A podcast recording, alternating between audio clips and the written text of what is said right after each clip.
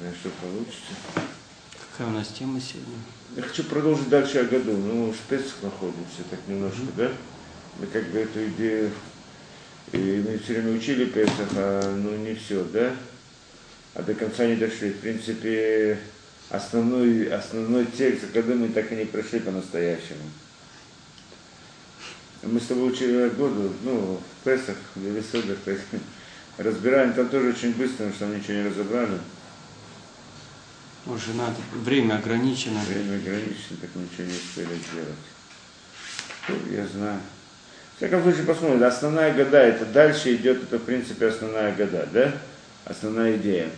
Цеулмед, цеульмад, да, сказано там, иди учись. Маби кешлаван арамей, иди учись. Почему иди учись? То не будем сейчас туда ходить. Эм.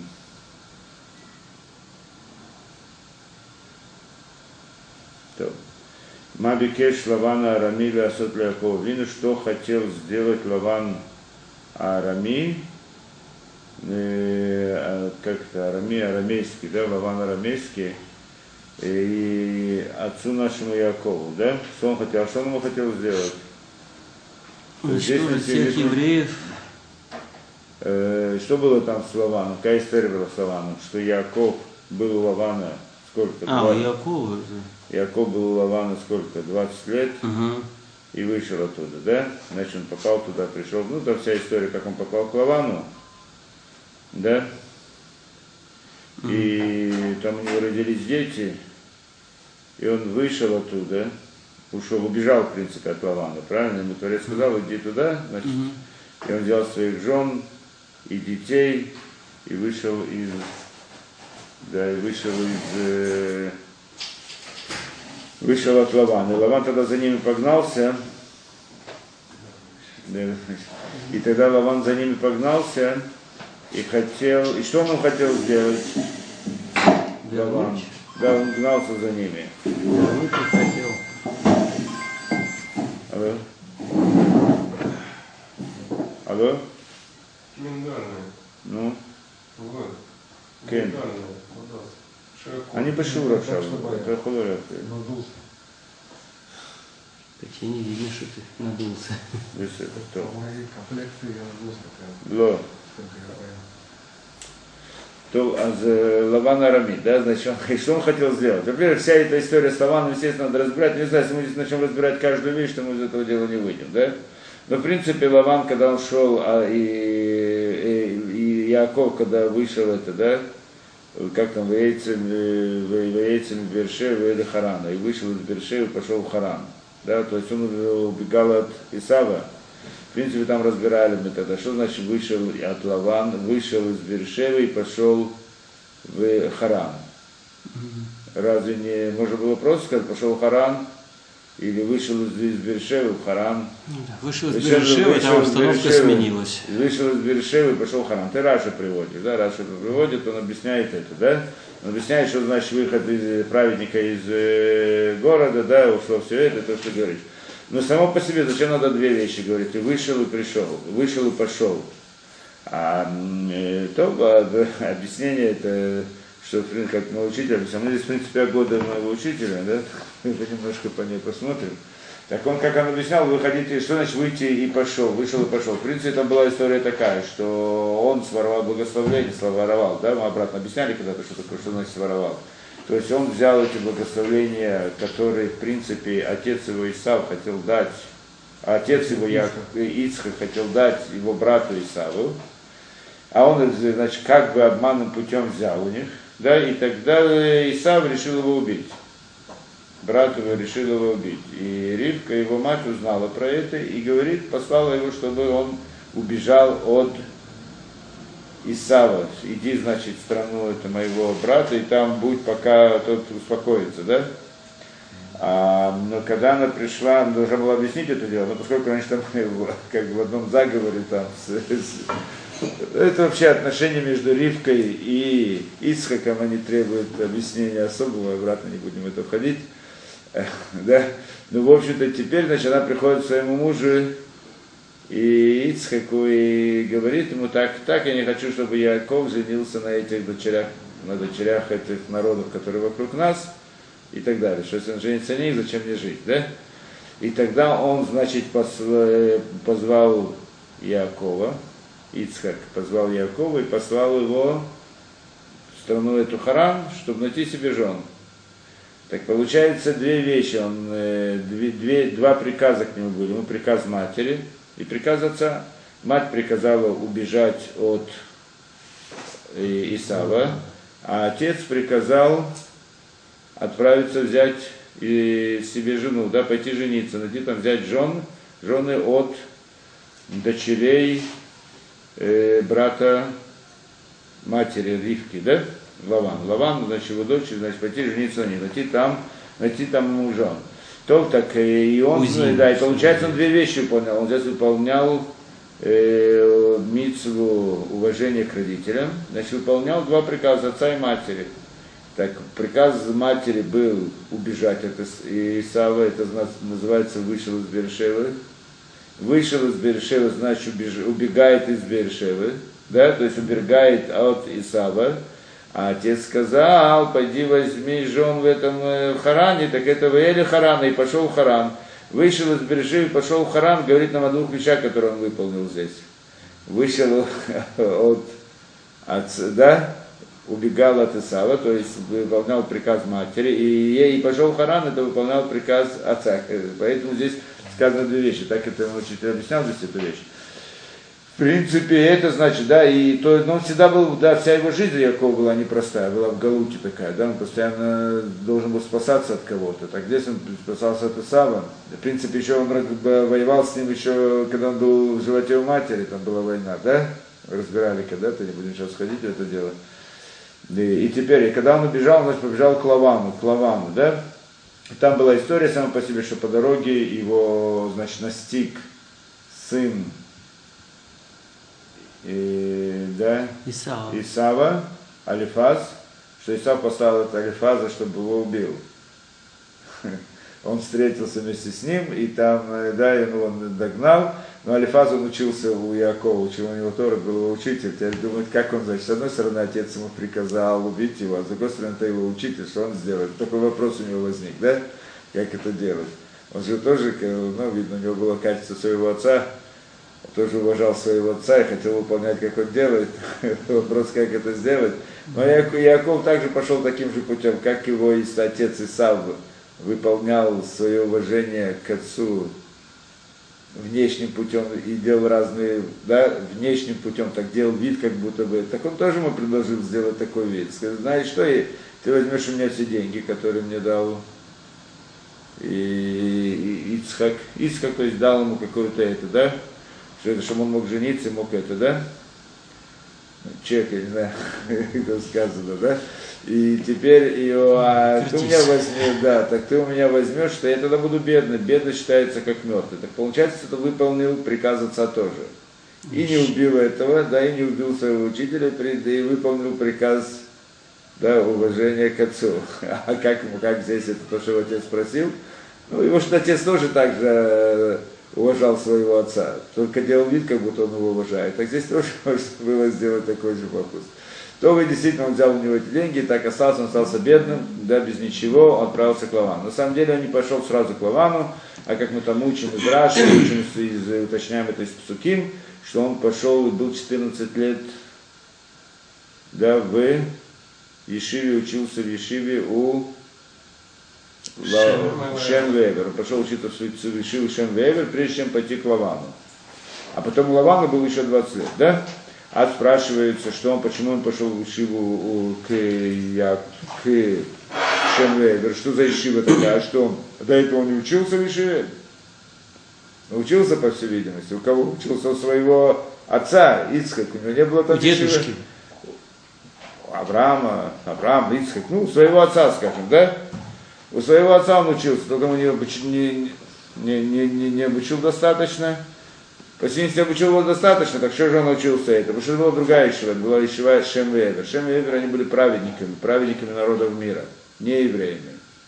Да? Но они были еще из того поколения, и они изучали Тору, то есть, в принципе, изучали весь, да, и идею, смысл мироздания и все это, да, то есть изучали Тору, то есть Тора это, это все, в общем-то, да, все знания в мире, и это было знание, только что Тора у них была немножко по-другому, чем у Ицхака, что если у Ицхака это была идея, как, для, как еврей должен учить Ицхак, учил как еврей, то есть как он должен служить этому, да, распространять идею Творца, или и, и не будем говорить распространение, как он должен выполнять и жить и служить Творцу, да, то у них, в принципе, тоже была эта идея, но была с некоторой стороны немножко с другой. Они как, а у них была идея такая, что они, да, и праведники народов мира, находясь где-либо, обычно это всегда был какой-то один, который постигает Творца, и весь мир против него, в принципе, да. И, и это, значит, была идея, то есть уметь жить в мире, где, да, послужить Творцу или жить, следовать как бы законам Торы, законам Творца, но находясь в мире, который против тебя. История знает хотя бы несколько имен таких людей? Ну, конечно, ну вот они были, были. Еще были, которые, это, да, как, как э, Итро, там еще были, Йов был, да, были, были люди, которые шли таким путем, да, были, всегда были единицы, но они всегда были, одни жили в окружении как бы полностью против, да? Так у них был особый подход в учебе тоже, как, как выстоять в такой, в такой ситуации, в такой обстановке. Как выстоять в такой обстановке, когда ты живешь со злодеями, а сам ты хочешь быть праведником. И это особая Тора была у них такая, особое Я учение думаю, было у них, у Шем, Шем Эвер. Да, была это. И поэтому это то, что... А теперь Яков, что он, а он учился у Ицхака, учился как, как еврей а как, э, да, а, и, а не таким образом, как Шемвевер. да, Шемвевер. И поэтому, он, поскольку он шел к Лавану, так он знал, что он будет со злодеем. А со Лаван был злодей со всеми этими, да, и с ними справиться, с ним надо уметь жить. Надо знать, как выстоять в этой ситуации, когда ты окружен злодеями. Как, как прожить это, как можно это сделать. Непростая вещь совсем. Так он это, так для этого он пошел в эту Ишиву учиться там, 14 лет он там учился, не спал, не, это, да, как все это учится, да, учился, он знал, значит, кроме того, что он учил Тору евреев, он также учил Тору Шем что это другой подход совсем, другой принцип, да, жить правильно в среде, где вокруг тебя, да, в окружении оно, э, как это, да, против тебя, против враждебное, враждебное да? Супротивное. Ну, это простое, на самом деле там сложнее вещи намного, но это как бы в простом смысле, а тут он поет к Лавану. И действительно, с Лаваном было не так просто. Лаван его, в общем-то, обманул в конце концов, да, с женами, поменял ему жен и так далее, да?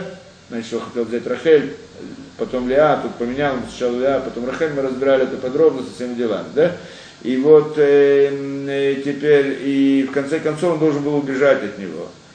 И после того он, как, он, несмотря на то, что он, он работал у Лавана, и он, в общем-то, принес большое богатство Лавану, в конце концов, Лаван, значит, погнался за ним, чтобы его убить, да, то есть наоборот, не то, да, что стал на него плохо смотреть, а потом погнался, чтобы его убить. Убить или нет, это вопрос. Что он послал? Так то, что сказано, что Лаван за ним погнался, только Творец ему открылся перед тем, как он должен был встретиться с Яковом во сне, и сказал, что он не может тронуть его, не имеет права, не сможет тронуть Якова. И так он говорит потом Якову, что так я могу с тобой сделать все, что я хочу, только что творец, твой Бог пришел ко мне во сне и сказал, что не может делать к нему делать ему ни хорошего, ни плохого. И хорошего тоже нет. не знаю, плохого, понятно, нельзя делать. А почему хорошего нет? Творец ему запретил даже хорошее делать Якову. Почему?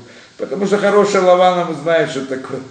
Когда злодей делает хорошее, не значит, что это получится. Да. Тогда же хорошего не делать.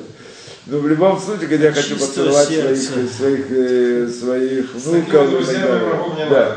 так, другими словами, что он хотел, что он хотел. Там в конце он ему говорит интересную вещь, что из этого мы учим, что он хотел. Он говорит, что банот бнатай, абаним банаю, банот бнатай, это все твои эти дети, это мои дети, твои сыновья, мои сыновья, твои дочери, мои дочери. И в этом мы учим, что в принципе это был первый антисемит в мире. Да, первый, который, в общем-то, целью было уничтожение, уничтожение, уничтожение еврейского народа. То есть у него был спор принципиальный, как мы объясняли с Яковом в самом начале, когда он подменил ему жен. Там тоже была идея этого спора, что он хотел, чтобы дети, которые родятся от его дочерей, то есть жен Якова, они не будут еврейским народом, а будут народами мира, относиться к народам мира. Это то, что он имел, имел в виду. Об этом они воевали, вся эта война там между ними Ну была. что, он был готов убить своих дочерей? Ну, Может быть, няу. Так это имеется в виду, что здесь не обязательно им была идея и убить, а, э, э, то есть и антисемитизм всегда был ну, как минимум двух видов. Один вид физического уничтожения, а другой вид духовного уничтожения. Как и в наше время мы тоже видели, был Гитлер, который хотел уничтожить физический еврейский народ, и были коммунисты, которые хотели уничтожить еврейский народ духовно. То есть здесь делали, делали это в большой мере, да, и те, и другие. То есть пытался решить, чтобы они не были лишены своей религии, своего представления о Торе, о, о Творце и так далее. То есть взять у них это мировоззрение, да, взять у них Тору, да. Э, Это, и это как бы первое то, что было, что он приходит, говорит, то есть что значит сыновья твои, мои сыновья, а дочери твои дочери. То есть сыновья это мои сыновья, имеется в виду, что они-то есть, но они мои, то есть они не еврейские, не евреи, да? То есть не идут за евреи, не будут евреями, это виду. говоря, а почему мы не можем считать первыми антисемитами тех, кто склонял Авраама к идолопоклонству под страхом смерти? А, там была война. Ты можешь сказать, что еще там, при- по идее, можно было сказать еще, когда, да, я знаю, может быть, можно было сказать еще раньше до этого. Война с Ецерара, это уже сама по себе, да, война с э, Адама с, э, со змеем, тоже была война антисемита против антисемитизма. Ну, не, не будем в этом ходить особенно. Но в любом случае, так как бы открытая вещь, то, что было здесь, да, в прямом, в прямом смысле. Был еврейский народ, как был Яков. Яков был началом еврейского народа, да? Так уже он сразу, он уже столкнулся там с антисемитизмом вот в такой виде.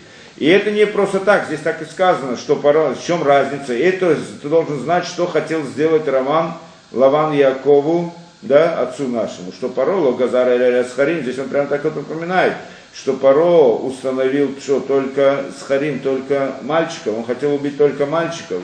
Лаван Бекеш Лякор это Коля. Лаван хотел уничтожить все, искоренить все. Так мы говорим. Амалек хотел уничтожить всех. Ну, мы здесь учим, да, Лаван Бекеш, Лякер это Коля. Лаван хотел, Он был готов а, а, а, а Лякор это Коль, значит, этот. Ну, мы же знаем, э, даже когда мы говорим в этом смысле, да, что мы сейчас хотим сказать, что Лаван имел в виду уничтожить еврейский народ духовно, да, так мы сейчас идем в этом направлении, как бы, да, даже если это, да, тогда как, что значит, что фараон что хотел, как здесь видим две вещи, фараон хотел уничтожить физически, кого, мальчиков, да, он э, бросал их, это, да, а Лаван хотел, что, Леокор искоренить все, что такое искоренить все, не, не совсем понятно, да, он не, не сказано здесь, что хотел убить всех, и мальчиков, и девочек, а сказано, что искоренить все. То есть, в принципе, это тоже вопрос сам по себе. В любом случае, мы здесь видим идею. Э, идею, то, что мы сказали, что э, у фараона была идея решения еврейского вопроса таким образом, что надо было убить, ну, хотя бы половину населения евреев, да, значит, мальчиков, правильно? А у Лавана он хотел все уничтожить. Что значит все? Уничтожить все, имея мы, как мы сказали, в смысле духовном. То есть, если идем в этом направлении, то есть лишить их Торы вообще, да? Чтобы вообще и мальчики, и девочки были лишены полностью еврейства. И тогда не совсем понятно, что это значит. Что это значит? Он же не хотел всех убить, да? Так, так а фараон хотел убить. Так как мы сравниваем две вещи? Тот хотел только мальчиков, а этот, значит, всех, то есть мальчиков, и девочек, но не убить, а что лишить, ли- лишить еврейства. Ну, а как это связано, да? Да? Почему этот больше, чем этот? Что значит этот больше, чем этот?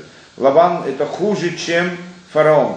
В принципе, мы не раз говорили, что убить человека физически это, это, это меньшее зло, чем убить человека духовно. Почему человека убивает физически, так он лишается, он лишает его этого мира. Но у того остается в будущем мире, будущий мир. Мир бесконечности остается у второго. Но когда же я привожу человека и привожу его к греху, заставляю его грешить и делать плохие поступки, то тем самым я, я его лишаю не только этого мира, но также и будущего мира. Поэтому это всегда считалось хуже. Да, то есть в этом смысле э, да, э, коммунизм как бы он хуже, чем, э, чем, чем немцы, да, чем фашизм, то, что было. Те хотели физически уничтожить, но евреи, когда, даже когда его убивают, он остается евреем после этого. И наоборот, только он, э, тем самым, что его убили как еврея, он делает киду шашем, священие имени Творца, и тем самым становится, получает там следующий мир большой, да? А если же его сделали злодеем здесь, при жизни, то он теряет и этот мир, и следующий мир. Да, поэтому в этом смысле это хуже.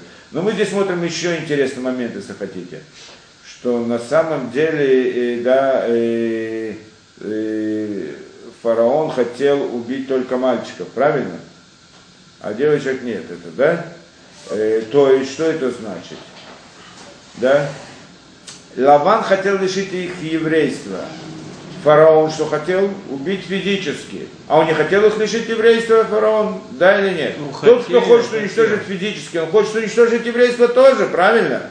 Так как же мы здесь говорим, что этот... Но он да? хотел, чтобы эти девочки... Так он хотел только мальчиков, а что он хотел с девочками? И чтобы это они и- выходили за египтян. А, он, он и- хотел, чтобы они перестали быть еврейками, или он Да. хотел, чтобы они были бы еврейками? То есть, по Перестали. сути, он- это война против, то есть он хочет, чтобы не было евреев вообще. Так это должны были сказать, что фараон должен был быть хуже, чем это. Да? Он не только хотел уничтожить их духовно, но хотел также уничтожить их физически. Почему же здесь сказано, что фараон, он меньше, чем Лаван в этом смысле? Да? Лаван хотел всех уничтожить духовно, понятно. Получается, больше. Фараон хотел уничтожить физически, но только мальчиков, а не девочек. Ну а что, девочек, он согласен был, чтобы они были еврейками? То есть, значит, он их хотел духовно тоже уничтожить. Так этих он только физически, а этих только, этих мальчиков физически, а девочек только духовно. Так должны сказать про фараона, правильно? А Лаван хотел всех только духовно. Ну кто из них хуже? Да? С этой точки зрения. Ну, по всей видимости, должны здесь сказать такую вещь непростую. На самом деле, фараон не хотел их уничтожить, он хотел уничтожить физически, но хотел, чтобы они не были евреями, он хотел, чтобы они были евреями. Что Лаван... Фараон хотел евреев. Внуков. Евреи были рабами там, да, они были очень способны, наверное, И, инженеры, и знаю, там, да? вопрос важный. А Да. Лаван, он что, своих внуков приучал к идолопоклонству, как э, Авраама в детстве пытались приучить? Ну, я не знаю, если ему Яков давал это дело сделать, но в принципе это была его идея. Ну, как, из Чтобы они были когда Яков в поле, подойти к внукам и... Ну, по всей видимости, Яков беспокоился о том, чтобы это невозможно было сделать. Он там свою вишиву открыл. Я знаю, они учились у него в вишиве, ничего не могли сделать. То не принципиально. Теперь, получается интересная вещь, что фараон, в принципе, хотел, чтобы... Да, на самом деле фараон хотел, чтобы были у него евреи. У е- да, э, э, как, что он хотел? Что он хотел, чтобы были евреи, чтобы они были у него в рабстве, евреи, евреи, да? Только чтобы они не были евреями, а не, не относились к еврейству. А как? Чтобы были евреи, но не относились к еврейству. Интересный способ он придумал. Что на самом деле у евреев, как э, еврейство передается по матери, правильно?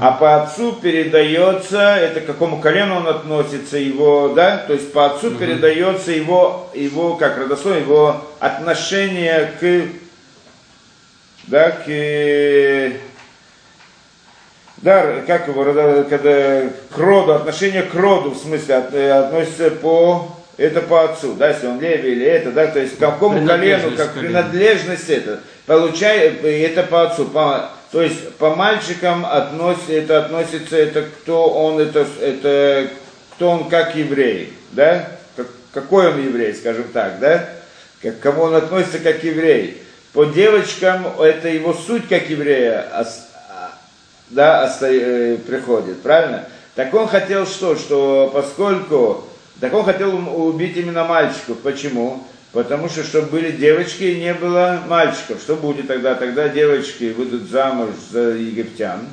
Так отец у них уже не будет еврей. А мать будет еврейка. То, что он хотел. Что получится в результате? А дети, которые родятся, они не будут относиться к еврейству, к иудаизму с точки зрения, да, относиться к иудаизму они не будут, потому что, да, по, по отцу они будут идти за отцом в этом смысле. Но по сути они будут евреями. Он хотел, чтобы у него были евреи, только без, без еврейства. так это убил мальчика, он значит думает, что они выйдут, девочки выйдут замуж за египтян. А дети, которые будут, они будут евреями. Он хотел, чтобы у него были евреи. Свои рабы такие хорошие, способные, там, или знаешь что, да? Только чтобы они не относились к еврейству. А для этого у них будут, да, а отец будет египтян, поэтому, да, таким образом он хотел разрешить эту проблему. То же самое было и в Союзе. А? И то же самое было и в СССР, что евреи были нужны, их не выпускали, потому что ценные Ну да, ну в принципе та же идея, скажем. То есть здесь мы видим это, да, как бы, да, ну, два вида. Поэтому сказано, что по всей видимости, да, если идти вот с этой точки зрения, что Лаван он хотел, сделал э, больше, чем фараон, по всей видимости, что фараон хотел, не хотел полностью уничтожить еврейство, а хотел, чтобы были евреи, только не были связаны с иудаизмом, да, с еврейством, а этот, значит, еще хуже хотел, да, он хотел, чтобы они вообще не были, да, растворились, я не знаю, чтобы не были вообще евреями, как, как евреями. То этого не принципиально. Пойдем дальше. Так он, и, и откуда, говорит, это мы должны учить то, что хотел Лаван Арами, и должны учить, откуда мы это учим. Арами Оведави, Ваерет Мисраима, Ваегор Шам Бимтемиату, и Шам Лигой Гадол, Отцом. Это значит то, что мы увидим из посука. Арами был, хотел Оведави, Оведави хотел потерять отца нашего, то есть Якова. Что значит потерять? На русский язык это плохо переводится, не, не совсем понятно. Не написано хотел уничтожить, а написано хотел потерять. Что значит потерять? То есть это то, что мы сказали, идея, что он хотел лишить их еврейства. Да? Это называется потерять. Что значит потерять? Потерять это когда я теряю, когда я уничтожаю, сжигаю вещь, так ее нету я уничтожил. Но когда я ее потерял, она-то в принципе есть, только не знаю, где она есть. То есть он хотел как бы потерять еврейский народ для Творца. Он был потерян для Творца. В этом идея. Оведави. Да? Потерянные. Потеряно это, да? Ваерет испустил, да, и Аведави, Ваерет Мисраима спустился в Египет и жил там, в Ягоршам Бимтемиат, и жил там в маленьком, и, и, и, и жил там в маленьком, коли, маленьком количестве, да? Вишам Ликой Гадол стал, стал там большим народом, народом большим, отцом Грав, ну, великим и многочисленным. Так, наверное, надо перевести это дело. На самом деле, должны сказать, что сама года начинается здесь, с этого посука. Откуда этот посук вообще? Как мы его это, да? А посук это из э, Китово, если вы знаете. Китово есть здесь четыре посука, в принципе больше, пять, да? Но мы говорим о четырех суки. Четыре посука, которые здесь, они говорят нам, да, четыре посука, это в принципе вся года. То есть все дальше идет разбор вот этих вот четырех суким, которые сказаны здесь.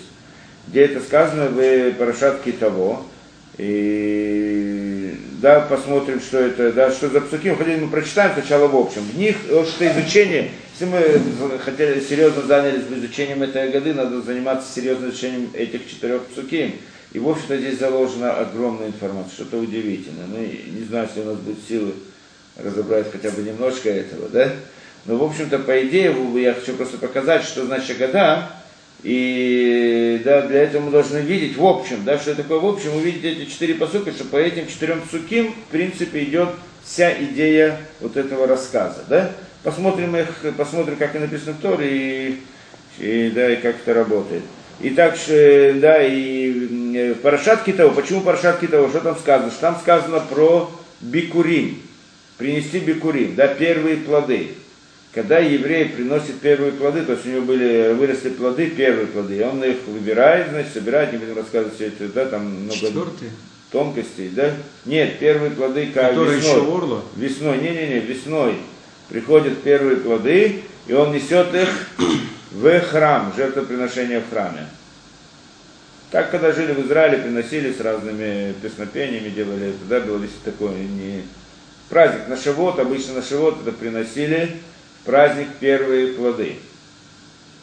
Да, первые плоды, не будешь отходить это дело. И там, когда он приносит, дает эти плоды в храм, то есть кони, и там он должен произнести вот эти четыре посука, которые мы говорим. То есть, что сказано в этих псуким, почему надо их говорить, то есть, и почему именно там, когда он приносит эти первые плоды, а идея здесь благодарности. Что еврей таким образом приносит благодарность Творцу. За что? За то, что он дал землю. Он приносит плоды и говорит, ты мне, да? и должен привести ему благодарность за вот, вот эти плоды, которые ты мне дал, ты мне их дал, и я хочу тебя благодарить за это. И тогда приносит как благодарность, да, он это приносит, говорит эти суким, которые в принципе мы используем здесь в Агаде как рассказ выхода из Египта, как вся эта история, да? Спрашивается, почему именно эти псуким, что у них заложено, и почему именно там они должны были дать. Потому, да, в этом при, при первых плодах. Потому что в них заложена идея благодарности. Почему? В чем идея благодарности здесь? Да? Идея благодарности это значит, когда мы... Что значит благодарность? Что такое благодарность? Во-первых, что такое благодарность? Почему надо благодарить вообще Творца? В чем здесь идея? Почему надо Творца благодарить? Что Егуди это от слова Легудот. Да. Да, в принципе, это да, Иуда. Надо благодарить. В принципе, идея благодарности – это особое качество, которое отличается от человека, в принципе, по сути, от всего животного мира. У животных нет идеи благодарности.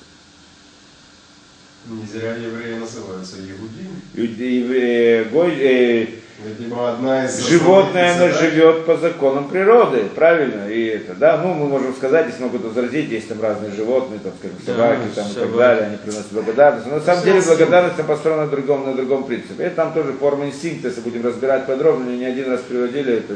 Дальше что-нибудь вкусненькое слопает, а потом приходит, улыбается, после того машет. Что она хочет еще получить. Морду, э, говорит, нет, сытый уже, но просто вот... э, Собака Да. Павлова, короче. Да, это не вопрос. Мы сильно когда-то разбирали эту идею, как это, да, чем отличается это, да, Э, и как бы иной раз животное, да, собака иной раз она ведет себя таким особым путем, что она, да, у нее есть, э, она благодарит, она как бы, э, да, идет э, действует ради, ради хозяина, способна пойти на разные поступки, такие очень удивительные, да? Но если разбирать подробно, мы разбирали, в принципе, это, но если разбирать подробно, это, в общем-то, тоже относится к их инстинктам. Мы когда-то приводили пример, что если человек делает доброе дело другому человеку, да, э, добро, делает добро, да, другому человеку, и, то и это как бы качество человека. А, говорит, собака тоже может сделать. Мы видим, что собака это делает. Но собака, она когда делает? Она делает только тому, кого она любит, хозяину или еще кому-то, да? А у человека в Торе сказано, что ты должен делать, если даешь сдоку, даешь, да, делаешь доброе дело. Даже человеку, которому ты не любишь, да, но ему нужна помощь, и да, так ты ее, так, так он делает, даже если он его не любит. Почему он не делает? Потому что Творец ему приказал.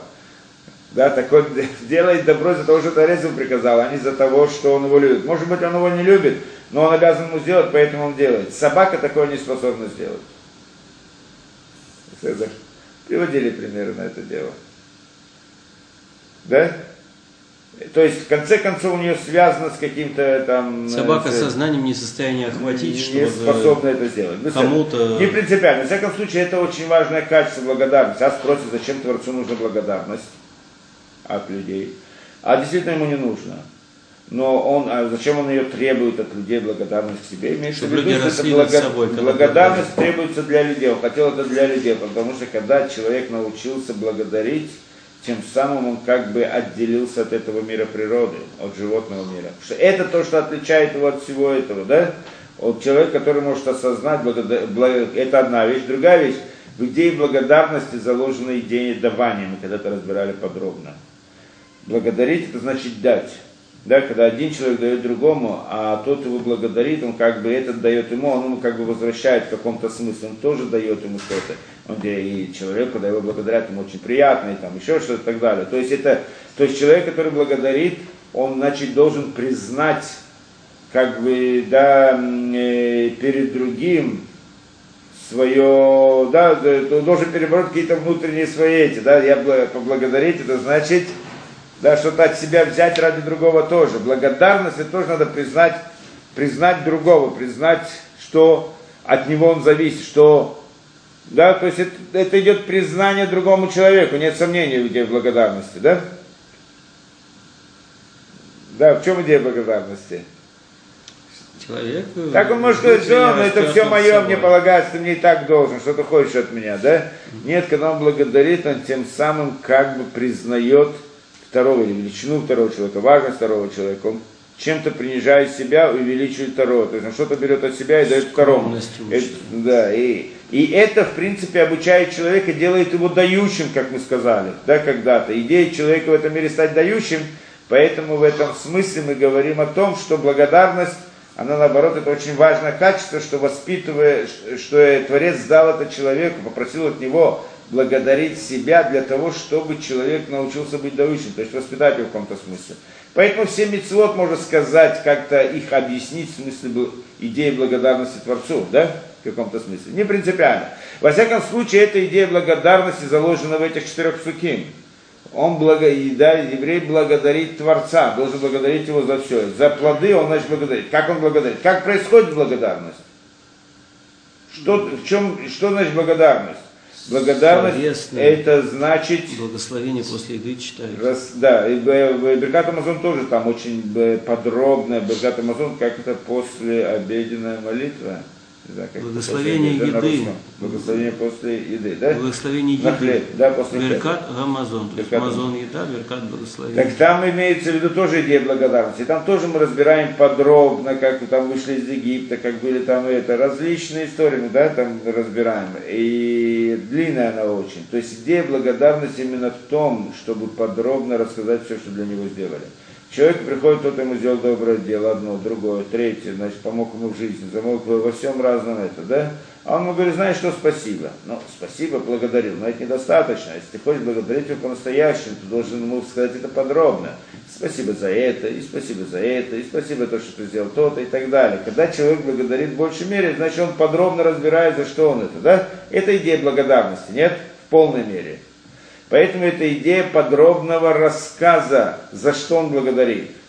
Так он, человек приносит плоды и начинает рассказывать всю историю, что я благодарю не только за то, что выросли эти плоды у меня в огороде, а как я пришел в этот огород, тоже надо благодарить, нет?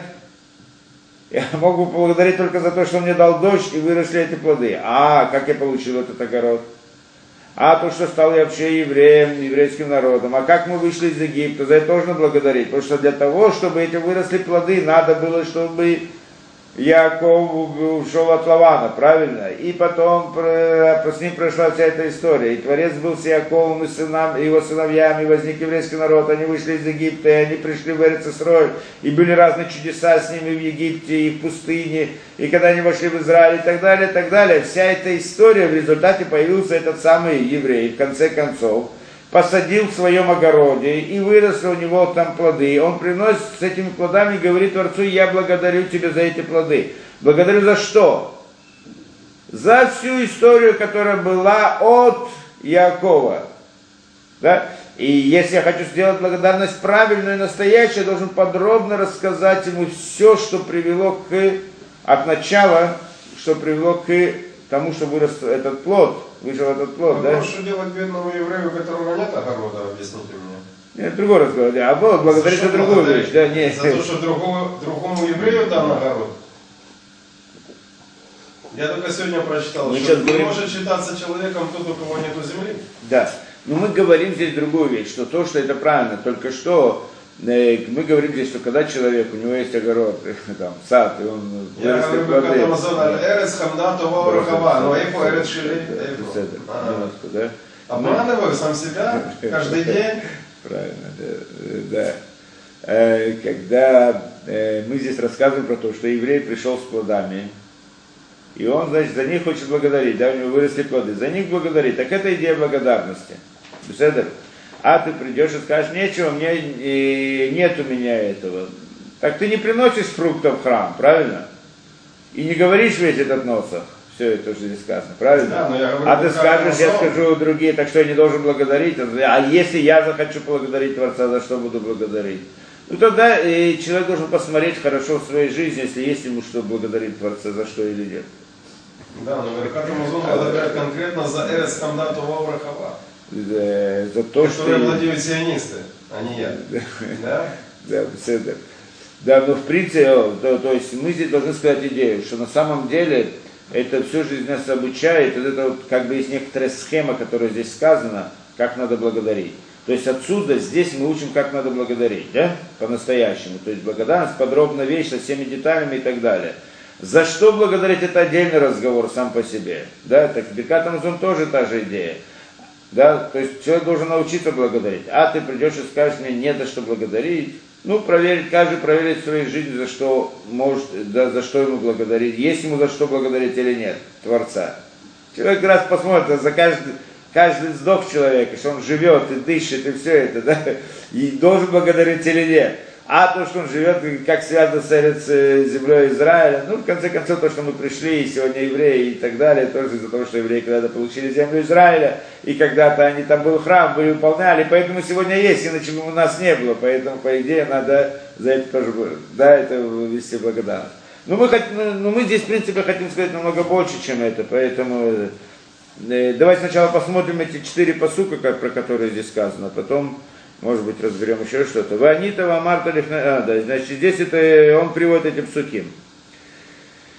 Да, в э, Арами Оведа и Вейред Мицраем. Значит, первый посук нам про что говорит? Да, четыре посука. Про что нам здесь говорится четыре посука? Значит, вся история входа в Египта и выхода из него. Это заключается в четырех посуке. Да, вся история еврейского народа. Яков спускается в Египет, он попадает там в порабощение у египтян. И да, то есть еврейский народ. После того, что им было очень тяжело, они обращаются к Творцу с молитвой. И Творец выводит оттуда из Египта. В принципе, это четыре посука. Здесь приводится четыре этапа, каким образом еврейский народ оказался в Египте и как он оттуда выходит. Четыре этапа. Да? Посмотрим их. Первый этап. Арамео Ведавива Эред Мисрам. Первый этап. Спустился в Египет. В Ягар Шам и жил там в маленьком количестве, то есть пришел туда жить в маленьком количестве, и Шам Лигой Гадул отцом Вурам, и стал там большим народом, да, народом большим, великим, и это. Тот первый посуд, который мы прочитали. То есть первый посуд нам говорит про первый этап, как они оказались в Египте вошли в Египте в маленьком количестве и стали там очень большим, большим народом. Надо подробно разбирать, что это значит, да, но в принципе это первый этап. Второй этап, что такое? Вайрео там на Мицрим, Ваянуну, Ваитну, Алейна, Вода Каша. И сделали нам плохо египтяне, и издевались над нами, сделали нас плохими, может быть, издевались над нами, и дали нам тяжелую работу. Это второй этап. Порабощение, да? Вход в Египет – это первый этап порабощение последствий египтян. Что Египте да, взяли в рабство еврейский народ. Это второй этап. Да? То есть первый этап это до смерти Иосифа. Это да, вход в Египет, да? Само вход и, раз, и размножение там, и да, что они там умножились, увеличились и так далее. Второй этап – это они попадают в порабощение египтянам. Правильно? Третий этап, третий посуд – Веницак Эляшем Элокей Батейну, Ваишмашем Эткулейну, Ваяра Санейну, Ваясамалейну, Сахацену. И закричали мы к Творцу. Это молитва, да? И закричали мы к Творцу Элокей Батейну, Богу Отцов нашим. Ваишмаш, э, э, да? Закричали мы к Творцу, то есть молитва. Когда еврей оказался в беде, в проблеме, к кому он обращается с просьбой о спасении? К Творцу. Молитва, да? Вы я, да, в Венецак Эляшем и закричали к Творцу, Вайшмашем Эткулейну, и Творец услышал нас голос. Ваяр Этонейну, и увидел нашу бедность, наши страдания, в этом олейну, наш труд, в это лохацейну, то давление, в котором находится. Ну, каждый вещь надо объяснять, если потом, может быть, да? Второй, значит, этап. Какой? Это третий этап. Что за третий этап? Мы обратились к Творцу, и Он нас услышал. Правильно? Оказались в порабощении в беде, обращаемся сейчас к Творцу. И тогда он, да, это человек, человек попадает в беду, он, значит, обращается к Творцу, и тогда Творец его слышит. Четвертый, последний этап. Вайцеен Ашем и Мицраем Хазока. И вывел нас Творец из Египта сильной рукой, без руна туя и распростертой мышцей, Бомарагадол, Баутоту Бамути, в видении большом, в знамениях и чудеса. В А чудесах и знамениях. третий этап начинается с того момента, когда Бог открылся Маше. С какого момента, когда они завопили, закричали. Но они же не знали, кому вопить, пока Маше им глаза не раскрыл. До этого то, то- а как там, с какого момента там начинается? Может, это было раньше, не, не принципиально. Не принципиально, да, там, где это, с какого момента это начинается точно. Да, даже если это начинается позже, Творец, ну, там надо рассмотреть, что из них делал раньше. Очень может быть, что Творец сначала готовит э, лечение, а потом это, да, ну, здесь надо смотреть это, да, то есть не, не противоречит одно другому, даже если а, обращение к Моше было э, за раньше, да, но в принципе это четыре этапа мы здесь разобрали, правильно? Да? То есть эти четыре этапа, как еврейский народ входит в Египет и как он оттуда выходит. То есть он входит, там размножается, увеличивается, там ос- обосновывается, потом их начинают порабощать, а потом э, они обращаются к Творцу, Творец слышит их молитву, это третий этап. И четвертый этап это вывод из Египта. Беседа? Четыре- это четыре посука. И эти четыре посука разбирают на здесь года. Только каждый из этих суким разбирает подробно очень. Каждое слово разбирается подробно, А, может быть, с этим связаны четыре бокала вина? С этим обязательно связано четыре бокала вина. И четыре языка геолы. И много-много вещей связано с этим. И здесь, если мы хотим хотя бы сказать то, что идея, имеется в виду идея благодарности, да, эта идея благодарности заключается в подробном рассказе обо всем, что было, о всех чудесах, всех этих, да. И вот это вот четыре посука, оно включает в себя все множество, множество подробностей, которые разбирает Агада в конце концов, да. То есть Ой Агада делает очень подробно, разбирает каждый из этих этапов. Но в принципе ты заметил не случайно, да? Почему четыре этапа? С чем еще связаны эти четыре этапа? Четыре этапа это не только связано с выходом из Египта, входом и выходом из Египта. Это связано со всей историей еврейского народа тоже. Четыре в комнате у угла, Вся- четыре вся- ножки у стола, да, четыре четыре. ножки у мышки у кошки. Почему четыре, мы сейчас, может, разберем, да? Но кроме этого, и это связано также со всей историей еврейского народа. Евреи всегда находились, а, да, переходили с места на место в Галуте, да, впоследствии, да, когда вышли в Галут, находились в разные места, да, и тогда в Галуте, в Галуте, каждый раз они куда-то переходили и там, значит, попадали в какую-то страну, в какую-то, да, обосновывались там и так далее, потом возникал антисемитизм, и потом, э, значит, были, они обращались к Творцу, естественно, да, еврейский народ, и тогда они выходили оттуда или как бы освобождались от того, кто над ними, да, кто хотел над ними властвовать и делать им разные проблемы. Получается, что в общем-то то, что здесь написано в Египте, вся история в Египте, это не только касается Египта, но касается еврейского народа во все времена. То есть в этом рассказе здесь, как вошли в Египет и как вышли, заложена, записана некоторая формула, по которой всегда в истории происходила вот эта вот идея в вход евреев в Галут и выход из него. То есть здесь не просто нам рассказывают то, что было в Египте, а здесь нам также рассказывает, дается схема, формула, схема, как это работает, как этот принцип работает. И всегда это было так, где бы евреи ни находились, если мы начнем это изучать точно, как вот это было, как было, как записано здесь, что было в Египте, то также мы увидим параллельные события, которые были с еврейским, с еврейским народом в каждом галуте. Да? В каждом галуте было то же самое. Если посмотреть хорошо, по той же схеме. Сначала они входят туда, в галут, да?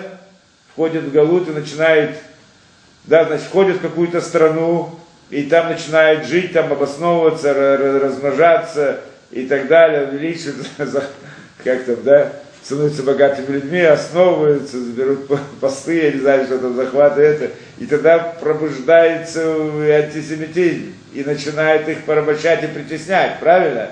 И тогда еврей начинает просить и молиться выйти оттуда, да? И тогда начинается потом выход. То есть выход оттуда или спасение от этого галута идет точно по этой схеме. Поэтому нам это важно учить не только с точки зрения того, что было выхода из Египта, для того, чтобы знать в каждой, ситуации, когда еврейский народ оказывается, как, как, как из нее выйти, как он туда входит и как он из нее выйти, выходит.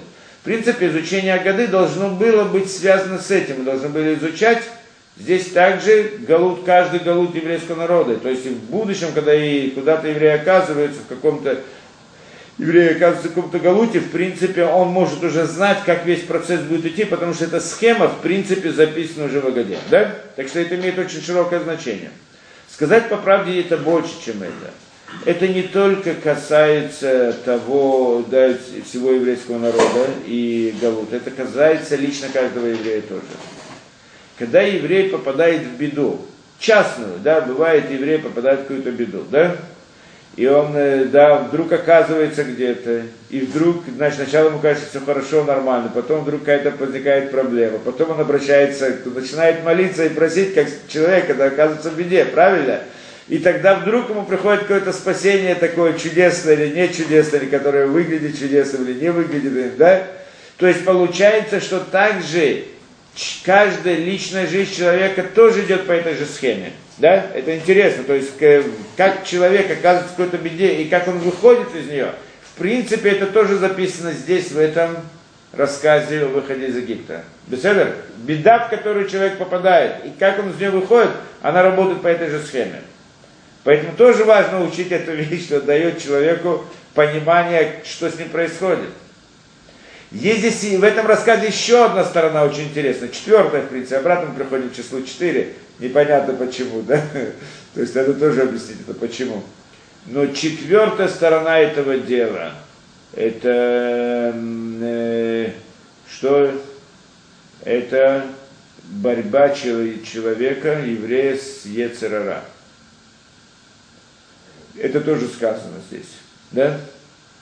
Как Ецерара, то есть плохое начало, плохие побуждения человека. Они в принципе, когда, человек, когда они захватывают человека, это получается, как будто человек тоже порабощенными. Он не может избавиться. Для того, чтобы избавиться от плохих побуждений, он должен обратиться к Творцу, он должен молиться, он должен просить, он должен прилагать много усилий. И тогда, когда если он даже освобождается от этого, это путем чуда, непростым путем. То есть весь, вся идея, как человек входит, в, как, как он подчиняется Ецерара, это похоже на то, как он вошел, как он вошел в Египет. Как там сказано, что он его Ягаршам, что он там пришел временно, на временно. Человек, когда приходит к нему Ецерара, он, он, он, он, он, что он думает, что он только временно входит в него, да? Только сейчас на нек... на не... только немножко, чуть-чуть, и все. А как бы, кто-то его захватывает, и он там начинает, и он там этот, попадает в свои яйцера, под власть своего яйцера, не может от него освободиться. И только благодаря молитве, только просьбе, только стремлению внутри человека к, да, внутреннему вот этому стремлению, оно дает ему силы, и, и тогда это он освобождается от своего яцера. То есть как по, по, человек попадает под власть яцерара, и как он из нее выходит, это в принципе тоже идет по этой схеме. Правильно, да?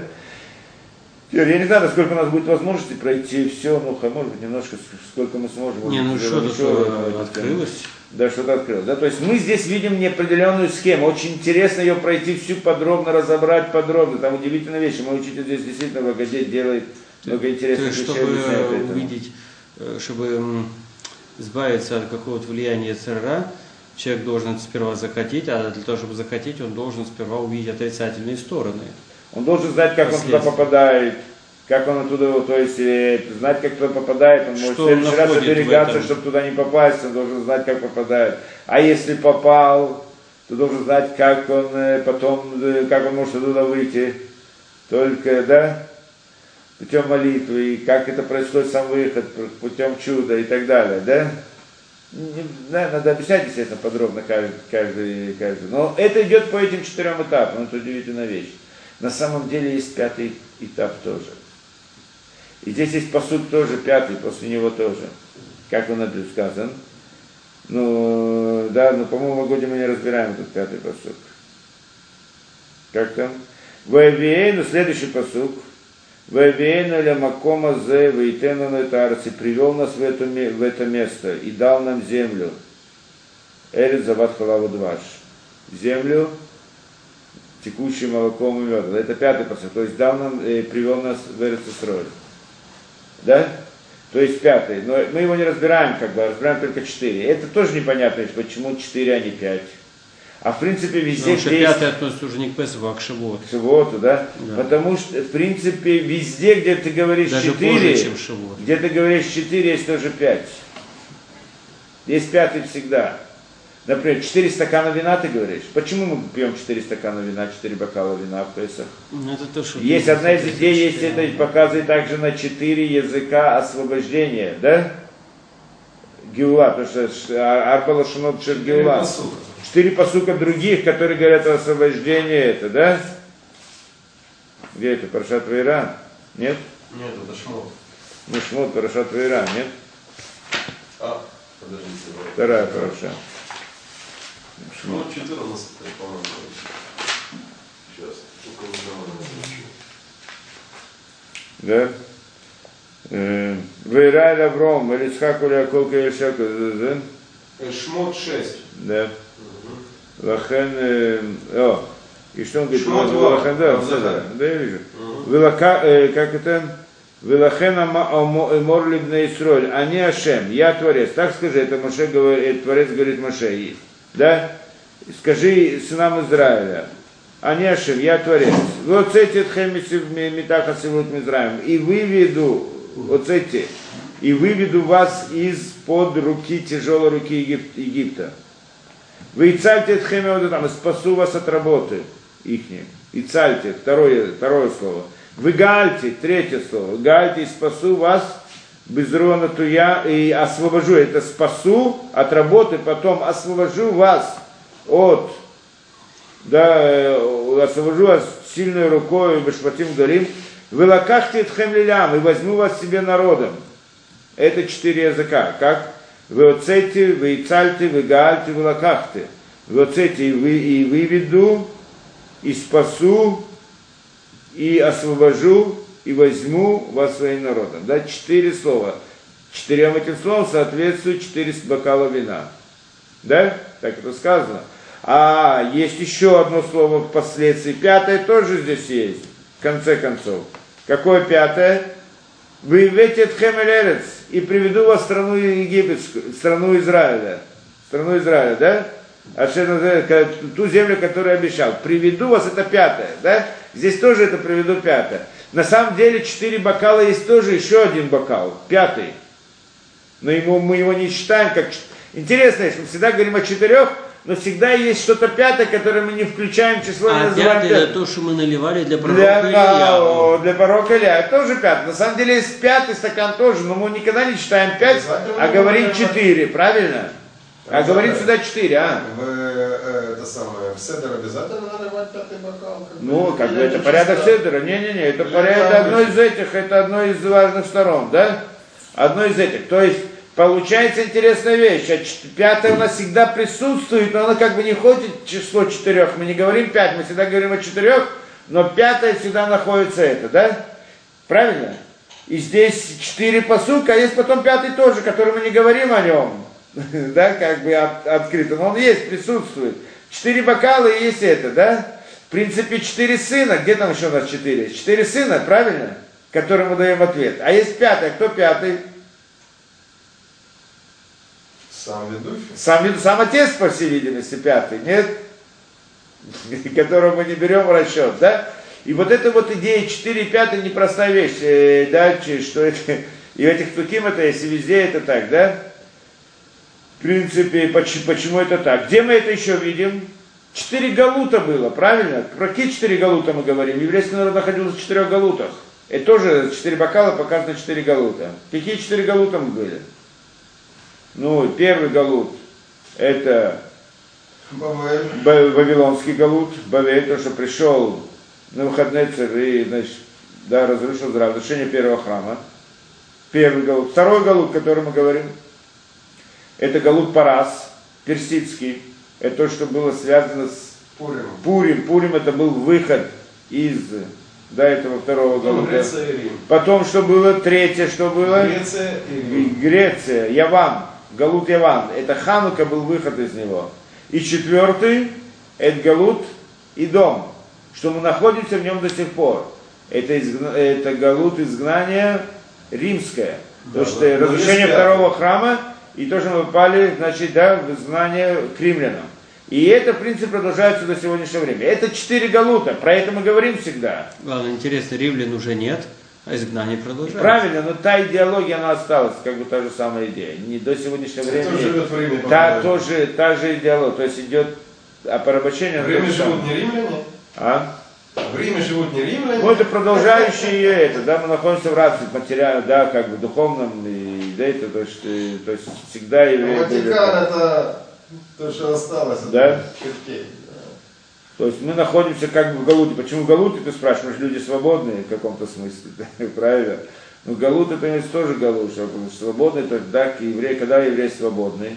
Когда народ. он раб. Еврей свободен только тогда, когда он раб у своего, у Творца. Свободным человек бывает только тогда, когда он раб Творца. То есть он порабощен духовности, тогда он свободен. Это херу, то, что мы говорим освобождение. Почему? Потому что на самом деле, когда он говорит, я свободен, что он имеет в виду? Я свободен, я делаю то, что я хочу. Я свободный человек. Я делаю, что значит свободный? Куда хочу, туда иду. Правильно? Что хочу, то делаю. Кто, свобод... Кто здесь свободен? Тело человека свободно, да? То есть у человека есть душа и есть тело. Душа, она хочет истины, стремление к истине. Телесность, тело хочет телесности. Да? И когда человек, и здесь, когда мы, и они противоречивы, между, противоречия всегда находятся между собой. И когда человек находится, да, и когда человек делает то, что он хочет, это вопрос, да, когда что-то человек делает, то, то одна сторона, она свободная в своем действии, а другая порабощена, правильно? Когда человек идет и делает то, что ему приятно, в принципе, он делает то, что хочется его телу, но не то, что требует его, его стремление к истине, противоположная вещь, да? Получается, но он сейчас пошел за этим, почему тогда получается, что здесь есть свобода для тела и рабство для духа. Может быть, по-другому, человек выполняет мецвод, делает, хочет следовать истине, да? И тогда он заставляет свое тело следовать этому. Тогда получается, что его тело находится, да? Тело находится в рабстве, а дух, для духа это, это свобода. Поэтому, когда мы говорим о человеке, человек свободный, мы должны иметь, сразу знать, свобода чему? Свобода тела для тела или свобода для духа. Если это свобода для духа, то тогда это порабощение для тела. Если это свобода для тела, то это порабощение для духа. А когда мы же говорим человек свободный, что мы имеем в виду? Как насчет аллегории, что вот э, Песах посвящен тому, что евреи обрели физическую свободу, а потом Ну, Шавуот об этом мы посвящен говорим. тому, да, что да. и Беседа. свобода духовная, но они же Беседа. при этом не порабощены физически. Беседа. Ну, отдельно. Она у них совместилась тогда физически и Беседа. духовно. Есть отдельная вещь, кроме этого, да, что есть, да, когда внешняя сила порабощает человека, порабощает его тело и порабощает также его дух. Это две вещи, да. Но мы здесь говорим как бы еще кроме этого, да, до этого. Получается интересная вещь, да. Когда мы говорим о человеке, я свободный, да, то человек говорит, я свободен. Мы должны понять, что он имеет в виду. Он имеет в виду свободу для тела или свободу для духа. Да? То есть он делает то, что хочет его тело, и тогда он порабощен, его желание, его стремление к истине порабощено его стремление к телесности. Или наоборот. Да? Ну ладно, скажем, ладно, значит получается тогда, что у человека есть две свободы, два понятия свободы. Свобода для тела и свобода для духа, правильно? Тогда спросим, где же тогда настоящая свобода человека? Человек свободен или нет. Тогда не полу... человек ни- никогда не свободен. Почему? В любой его свободе обязательно что-то порабощено, или тело, или дух. Для этого, мы должны, для этого мы должны знать, кто такой человек. Когда мы видим человека, у него есть душа, есть тело. Что это человек? Человек, что такое человек? Это его дух или это его тело? И здесь начинается это, да? Что на самом деле от духа его, то есть его стремление к истине, это ецератов, стремление к истине, к добру, да? Это на самом деле человек. Стремление к телесности, тело это не он, это внешнее, которое дается ему. Когда-то мы учили это, это при э, грехе первый человек, когда согрешил, Адам, то тогда Ецерара вошел внутрь него, то есть он, его стремление к истине было порабощено его стремлением телесности, то есть изменилось все, да, перевернулось как бы, и он стал ощущать себя, отождествлять себя со своим телом, говорит, как бы вот я люблю, я хочу, это тело, то есть человек, когда говорит, я люблю, я хочу, говорит, я хочу, кто такой я? Тело, тело это не он, почему же он говорит, я хочу? Это произошло при грехе первого человека, что телесность вошло внутрь я человека и захватила его я тоже. То есть, э, когда человек порабощен, кто-то его заставляет что-то делать, но он, э, но, он сопротивляется, он в душе своей хочет сделать по-другому, ну, может быть, не может, так это он порабощен только физически, но, но, но духовно он, он свободен. Почему? Потому что он, в конце концов, его невозможно заставить думать то, что это, да? То есть он, его невозможно заставить думать не так, как он думает, да? Но те, телесно можно заставить. Но иной раз бывает человек в таком порабощении, что начинает соглашаться с этим, думать, а, так и должно быть, да? как коммунисты делали, нет порабощения. Это называется порабощение духом тоже. Это еще большее порабощение. Он не только порабощен телом, что он да, делает то, что ему его этот хозяин значит, заставляет. Но он также считает, что так должно быть, правильно, он к этому стремится. Он это любит, он это хочет. Я так хочу жить, да? Это он порабощен духом тоже. Он не сопротивляется против этого, да? Так здесь эта идея, что в принципе вот этот переворот произошел при грехе первого человека. И поэтому, да, переворот в мире, да, был большой переворот в мире. И поэтому и когда мы говорим о человеке, человек, кто такой человек? Человек это его дух, это не его тело. Телесность это и внешняя вещь человеку. Несмотря на то, что когда человек хочет удовлетворить свои телесные потребности, он говорит, я хочу, я люблю, но это неправильно. Это потому, что его личное я было порабощено его телесности. Но на самом деле его настоящее я, оно сейчас к нему обращается языком ты ты должен, так надо, так обязан. То есть стремление к истине и, добро, и доброте, к хорошим поступкам. Когда человек хочет делать истины, следовать истину, делать хорошие поступки, что он говорит себе, так надо, ты должен, ты обязан. Он обращается к себе во втором лице. Да? Но когда же он хочет телесные вещи, он говорит, я люблю, мне нравится. Я. Почему я? У первого человека было по-другому. У первого человека я люблю, я хочу, это было, имелось в виду стремление к истине а тело, а телесные потребности обращались к нему во втором лице. Ты должен, так надо, да? Это разница принципиальная. Получается у нас здесь интересная вещь, что, да, что, и что, что такое свобода настоящая для человека? Настоящая свобода для человека – это свобода для духа, а не свобода для тела.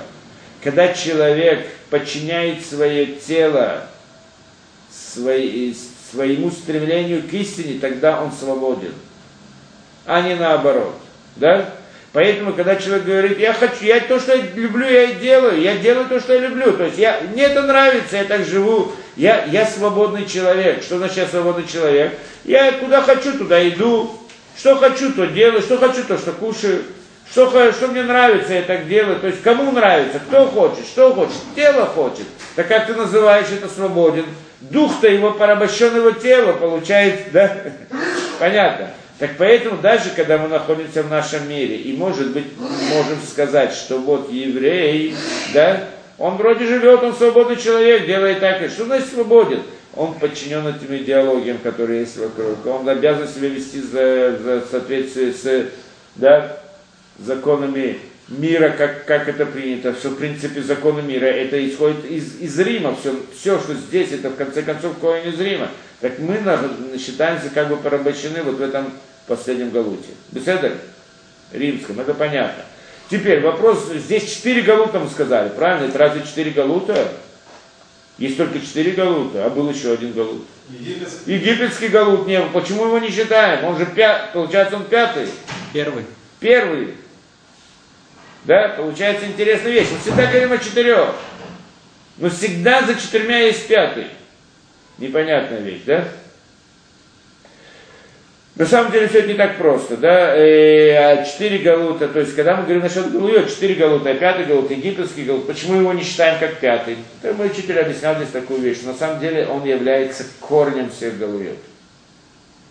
То есть в нем заложены все галуты. Этот пятый это общий, он везде общий.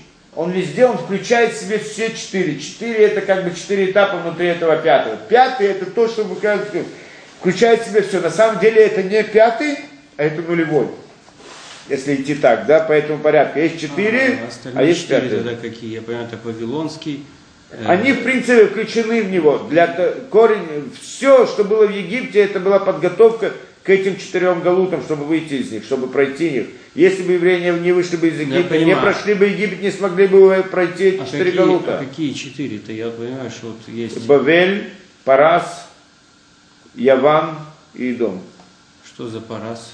Ну, Бавель Вавилонский, Персидский, это Пурим. А в Персии они разве не во время Вавилонского изгнания были? Не, это, а там, был, там же изменилась власть, и пришел Аман, и он решил их это, да, уничтожить. Я понимаю, это, это, это, было... это называется сам по себе новый Галу.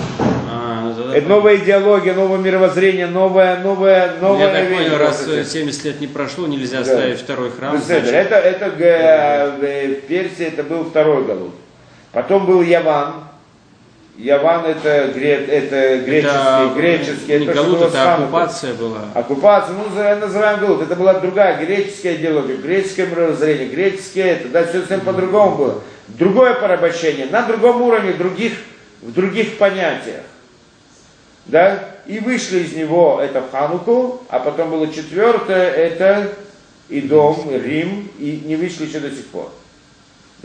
А кроме этого было пятое, что это выход из Египта, и оно включает в себя все. И это не простая вещь. На самом деле мы всегда, когда мы говорим о четырех, мы говорим о пяти. Это понятно. На самом деле, то есть пятый это нулевой как бы, да? Ну, на самом деле, если это как бы э, корни вещей, корни действительности.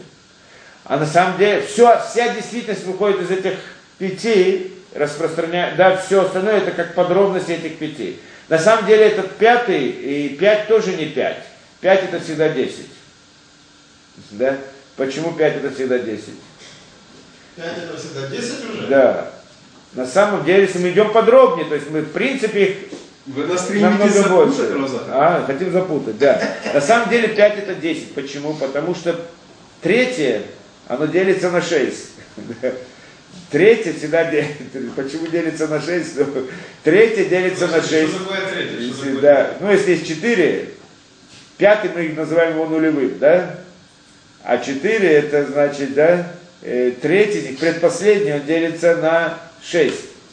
И тогда получается... Шесть делится на три, но три не делится на шесть. Нет, третий этап, третий, а, третий этап делится, делится на, шесть, этапов, на шесть частей, на шесть подразделов, назовем так, да, само по себе. И тогда получается всего вместе десять. Да? И мы говорим тогда о десяти этапах. И всегда мы говорим о десяти, в общем-то, во многих этих. Да, есть десять заповедей, Торы, нет? Правильно? Где еще есть десять? Ну? Десять заповедей. Десять сферот, десять это, да? То есть, в принципе, мы говорим о десяти. И это непростая вещь тоже, не будем во все это дело уходить, в таком случае эти две вещи связаны. Это ясно, здесь, в принципе, говорится о десяти сферот, да, всегда. То есть, когда мы говорим о четырех, это имеется То есть, если рассматривать более глубоко с точки зрения Кабалы, то это всегда также включает в себя, да, потому что там тоже мы начинаем с четырех, потом из пятой, и приходим к десяти, в общем-то, да, всегда. А как на самом деле, с чего все начинается, если вы хотите туда разобрать? С чего все начинается? Как получили десять? Ну, могу это объяснить, если уж, потому что у нас на больше времени не хватит, по всей видимости. Как мы приходим к этим десяти, да? Что на самом деле так, все начинается с единицы. Что значит единица? Единица это Творец, один един, есть только Творец и больше ничего. Потом появляется два. Как появляется два? Что когда Творец, Творец создал этот мир. Почему? Тебя не врал, чтобы принести добро этому миру, да? В тот момент, как только возникла действительность, как бы не Творца, то есть действительность сотворен, не, не Творца нельзя сказать, но в каком-то смысле, да, с точки зрения человека. Как бы, да, Получается у нас, когда Творец создал творение, получается, есть два. тот момент, что Творец создал творение, есть два. То есть есть сам Творец и творение. Да? Ну, с нашей точки зрения. С точки зрения Творца нет ничего, есть только Творец. Да? Но с нашей точки зрения есть как бы еще и творение. Творец и творение. Правильно? Это два. После единицы идет два. Правильно? Творец и творение. Что значит творец и творение? Это дающий и получающий. Дающий и берущий. Правильно? Дающий и получающий. Только что, то есть Творец дает, а творение получает. Только два это дающий и получающий, есть два раза дающий и получающий. Тогда мы получаем четыре. Почему два раза дающий и получающий? Первый раз дающий и получающий это в идеале, как это должно быть. Или, скажем, в замысле. В идеале, в замысле. Когда Творец создал этот мир, был замысел и было исполнение замысла. Так построен мир. Человек тоже так действует, правильно? он что-то, у него есть какой-то замысел, а потом этот замысел он выполняет, правильно, плавно. То есть замысел это должно, как должно было быть в идеале. Для того, чтобы к этому прийти, нужно действие какое-то, да? Так э, для того, что то, то творец и творение в идеале это два первых, но для того, чтобы прийти к этому, да, нужно сделать действие это. И в этом действии тоже есть дающие и получающие. И это два вторых, получается четыре. Беседа? Почему дающий и получающий также в исполнении? Потому что для того, чтобы прийти к, э, да, к идеалу, чтобы был, чтобы был чтобы получить награду от Творца, что это дающий и получающий творение в идеале, чтобы оно могло получить от Творца, оно должно себя исправить и сделать, стать само по себе дающим. Да? Чтобы стать дающим, для этого надо пройти какой-то этап, где потренироваться, скажем, научиться исправить себя, стать, да, стать дающим. Для того, чтобы стать дающим, надо знать, как это, как это стать, да? Так есть как бы и из этих двух получаются две вещи. Дающий и да, дающий и э, дающий и получающий, дающий и получающий, да?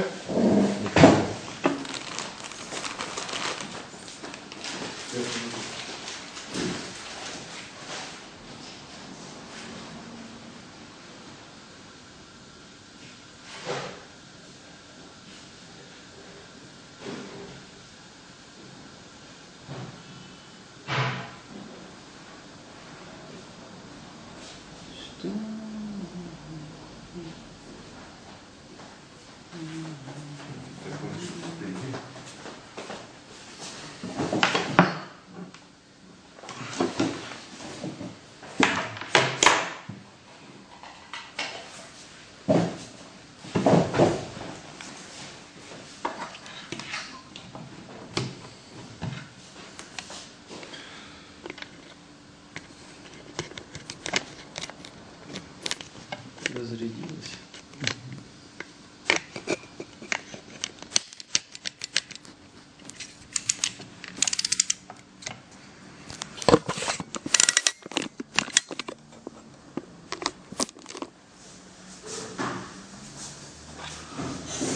Да? Э, да, значит, по что мы сказали, да, да, это, да, два, должно быть два этапа. Две, две, дающий, получающий в замысле, дающий, получающий в действии. Да? То есть, то, к чему должны стремиться, и то, как это сделать. Да? Дающий, и получается сейчас четыре. Правильно? Теперь, как, что это значит дающий и получающий в действии? Да, то есть тот, кто получает на самом деле, да, это наш мы, наш мир, да, а тот, кто дающий, да, в этом смысле, да, в действии, дающий в действии, что такое дающий в действии? Это не тот, кто дает в действии, а тот, кто обучает, как стать дающим. Правильно? Это, в принципе, управление Творца нашим миром. То есть это третье, которое мы сказали. Есть четыре, правильно? Четыре, дающий и получающий, это, в принципе, идеал, как должно было быть. И два, это значит исполнение, привести к этому идеалу, правильно? Здесь есть управление Творца, обучение человека, как себя вести. И, то есть четвертое, это как бы сам человек, а третье, это как бы Творец, но не, не тот, который дающий награду, а тот, который обучает его, как прийти к этому. То есть управление Творца этим миром. Получается, да, два дающих.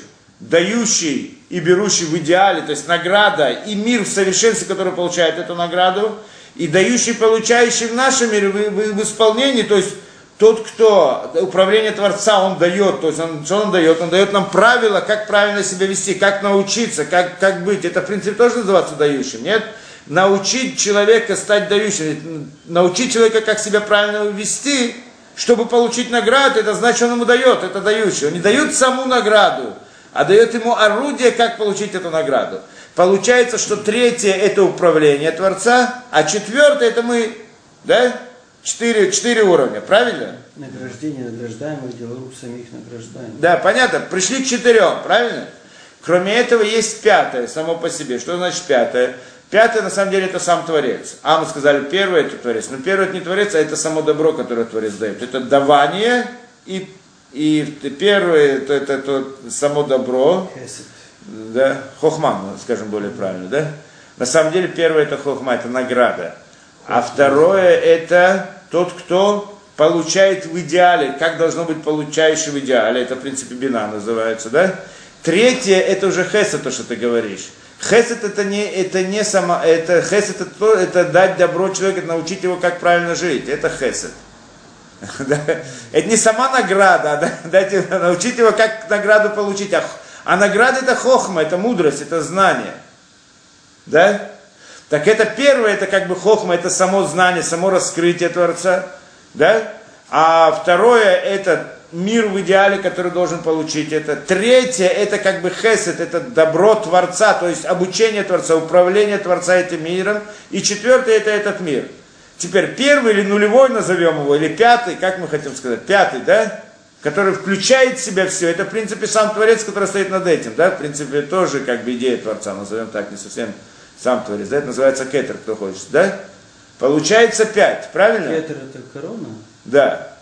Это как бы связь с Творцом, назовем так, да? Это пять мы сейчас пришли. Теперь третий из них, то есть предпоследний делится на шесть, правильно? Что такое предпоследний, который делится на шесть, и почему он делится на шесть? Разделяется на шесть. Потому что на самом деле, что мы сказали, что такое третий? Это, есть две пары да- дающий, получающий, дающий, получающий, мы сказали, правильно? Дающий, получающий в идеале, хохмабина, то, что мы сказали, да? Дающий, получающий в действии. То есть дающий это Творец, который управляет этим миром, то есть управление Творца этим миром, получающий это этот мир, правильно? Значит, дающий во- в исполнении, это в принципе управление этим миром. Управление этим миром оно делится на шесть. Почему на шесть? Почему, с чем, в чем идея управления этим миром? Управление этим миром это значит, что Творец управляет этим миром, чтобы обучить человека стать дающим, научить его правильно жить. Для этого, как, как учит человека правильно жить? Как отец учит человека, сына правильно жить? Награда и наказание. Правильно? Вести себя правильно, хорошо себя повел, получишь конфетку, да? Плохо себя повел, получишь эту, да? И, но, естественно, это должно быть правильно. Что такое это награда и наказание? Да, хе- хесед вдин. Да, милосердие и справедливость, или да, суд. Суд, да, две вещи. Только это должно быть правильно. И нельзя, если будет слишком хесед, то это будет только плохо, да? Слишком, то все время подают давать всегда подарки, это плохо. Это будет всегда только дин, только, только суд, это тоже плохо. Оно должно быть уравновешено, правильно. Равновесие между ним дает нам истину или рахамим. Рахамим. Почему рахамим? Не будем сейчас ходить это подробно. Милосердие получается. Не знаю, почему милосердие переводит на русский язык. На русском языке не знаю смысл этих вещей. Да?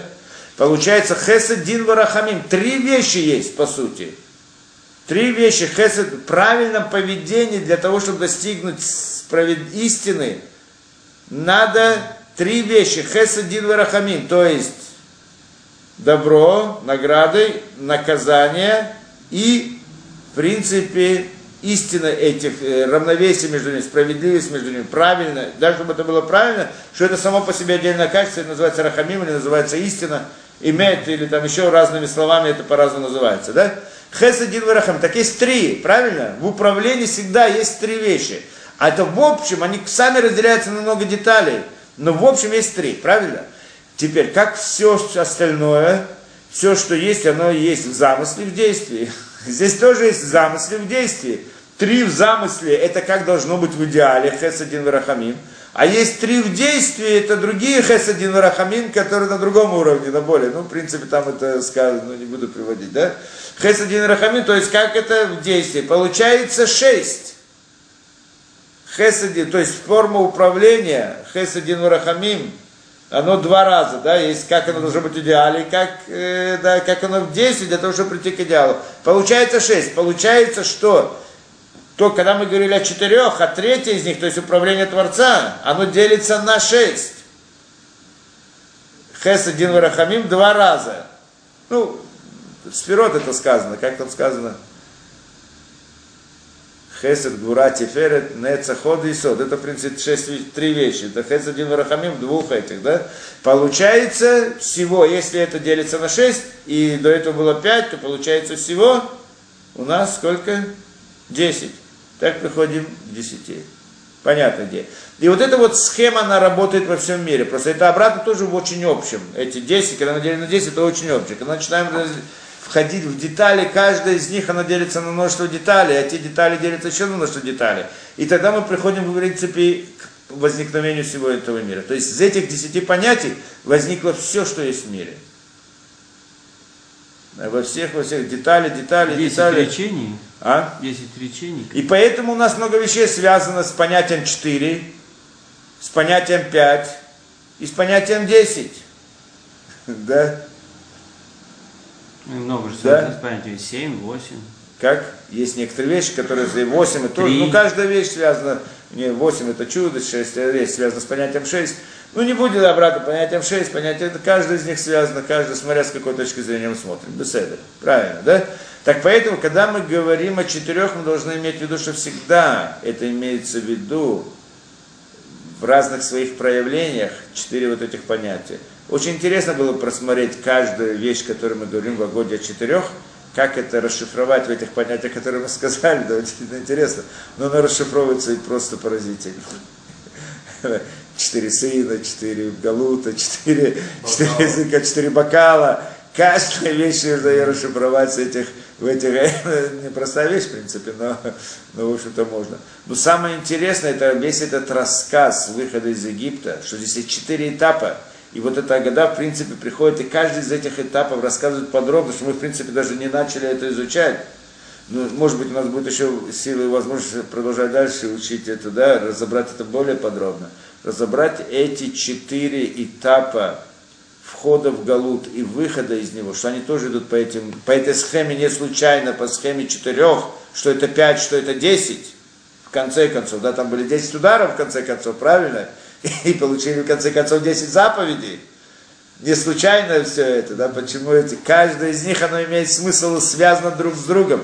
Очень интересно разобрать это во всех деталях, может у нас как-нибудь будет силы, мы побольше это разберем более подробно. Но, в принципе, это как бы такое введение вот в эту в нас саму Агаду, потому что это, в принципе, называется Агада. Вот эти вот четыре посука и их подробный разбор. Все остальное до сих пор, то, что мы учили, это было только введение. Ну, Всевышний создал этот мир десятью, запа- э, десятью речениями, потому что он был Десятью высказываниями. И с Десятью высказываниями был пос- Десять первых, да, десять высказываний в, в, да, в шести днях сотворения мира, в семи, шести днях Да, сотворения мира, десять раз было сказано в Йомар и Луким, и сказал Творец, да? Этими ч- десятью изречениями был построен весь мир. Не случайно эти десять изречений, естественно, они тоже связаны с этим. То, что мы сказали. Да? Ну, не знаю, если это было понятно, во всяком случае, насколько возможно.